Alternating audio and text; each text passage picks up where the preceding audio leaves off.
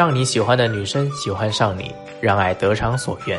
Hello，大家好，欢迎来到由恋爱心理学院为大家独家制作的恋爱心理微课堂，我是主讲人林军。那么前面讲了硬价值、软价值、行为模式和思维模式，那么最后呢，讲一个吸引力里面比较重要的一点，叫做心态。那你跟女生接触的时候呢，你在追她的过程中呢，你要保持一个什么样的心态呢？会决定他是否喜欢你。在心态里面呢，有一个非常重要的概念叫做奖品性。在传统的追女生的过程当中，男生往往喜欢把女生捧得过于高，啊，感觉对方是高高在上的，而自己呢是非常卑微的，自己是在追求对方，自己是在恳求对方，希望能得到对方的青睐。那这个时候呢，你会发现你们的关系是不平等的，是一个在上，一个在下的。那么在上的这个人呢，就叫做奖品，也就是说，他对你所有的好都是一种奖励，而你对他的好都是应得的。比如说，他今天跟你出来吃饭了，他今天同意跟你约会了，那是什么呢？那是对你的一种奖赏，你得珍惜。而你请他吃饭呢，那是你应该的。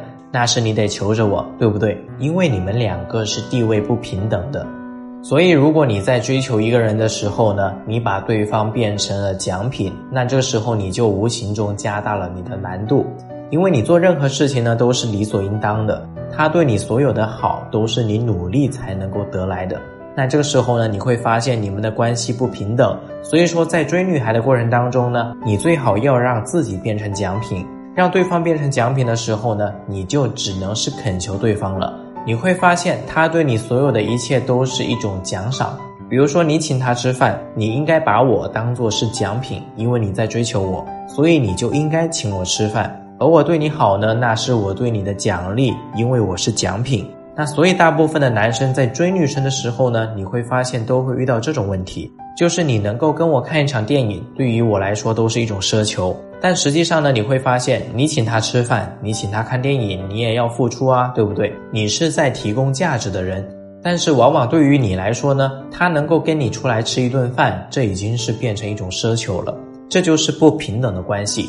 因为什么呢？他是奖品，而你是追求者。所以我们在追女孩的时候呢，千万不要让对方变成奖品。因为对方一旦变成了奖品，你会发现你做什么都特别难。你就是想约对方出来看一场电影的话呢，都是对你来说是一种奢求。而你对他再好，他都会觉得你是理所应当的。因为你们两个关系失衡了，他会变成一个奖品，你变成了一个恳求者。那最好的方式是什么呢？就是把自己变成奖品，或者说，如果你做不到把自己变成奖品的话呢，你可以做到跟他是平等的就好了。啊，也就是说，你跟他说话的时候呢，不要以一副恳求的姿态，能不能陪我看场电影啊？你什么时候有空啊？在吗？人呢？怎么不给我回消息了？那这些行为呢，都是让对方变成奖品，因为你自己把自己的地位给降低了，你就应该正常的跟他说话啊。比如说你想约他看电影，你不要以一种恳求的态度，你就可以跟他说，哎，这个周末要不要一起出来玩啊？你说，哎，这个明天我要自己做饭，要不要一起过来吃？他不回你消息的时候呢，你也永远不要去追问他在干嘛呢？怎么不回我消息了？他不回就不回了，对不对？你跟你的好哥们聊天，他不回，难道你也要去问人家？哎，怎么不回我消息了？是不是我说错话了？你不会这样的，你会觉得很正常。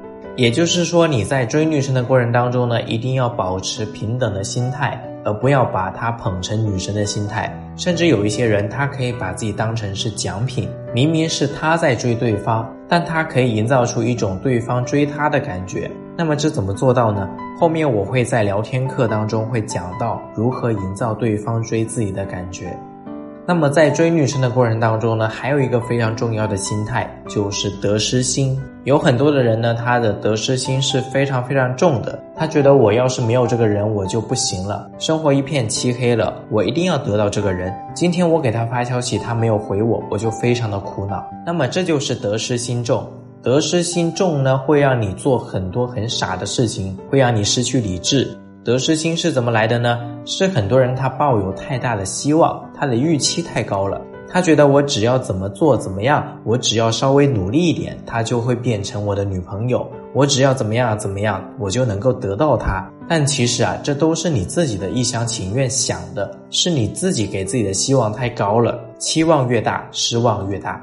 其实呢，你就应该抱着平常的心态去跟他交流。他不回你信息呢，也就不回了。那如果说他回了，那自然就更好。你越想得到他，反而你越得不到他。为什么？因为女人她是能够感觉到你给她的压力太大了，反而你特别想要得到他的话呢，那你就会把这种心态放在心里。但是你表面上跟他在一起的时候呢，还是要表现得平淡如水啊。比如说他不回你信息的时候呢，你就追过去。你约他失败了，就疯狂的再约，又约他不理你，你就跑去人家里砸门，这都是得失心太重的表现。你越有这种表现，女人就会越躲着你，你反而得给她一些自由的空间，她反而会觉得跟你在一起很舒服。所以记得一定要控制自己的得失心。那么怎么去控制自己的得失心呢？很简单，你要把他在你心目当中的比率降低。啊，比如说你不能把你生命当中百分之九十都是他，那这样的话呢，你会每天朝思暮想的都是他。你应该让他占你百分之四十五十，其实已经是很多了。你更多的是要保持住自己精彩的生活，你要有自己的事业，你要有自己的朋友、自己的家人、自己的社交圈子、自己的梦想、自己的追求。那这些东西呢，都是要占据你生命当中的一部分的。你的生命当中不应该是百分之百都是他。如果全是他呢？这样的话呢，他会非常轻易的左右你的情绪，你经常会做出一些失控的行为，你会因为他的一点点小的行为就开始做出一些冲动的事情，而他应该只是你生命当中的一部分。这不是说你不爱他，你也爱他，但是同时呢，你也爱你的家人，你也爱你的朋友，你也爱你自己，热爱你的事业，他们是平均占据你心目当中地位的。那这样的话呢，你也不会被他所左右。你也不会给他太过的压力，你也不会过度的去烦别人，这样呢才是最舒服的相处状态。OK，那同学们如果说遇到任何的情感问题呢，你都可以加我的微信“恋爱心理学零零一”，恋爱心理学汉语全拼加数字零零一，发送你的问题，我将为你做具体分析解答。好，我们下一期再见。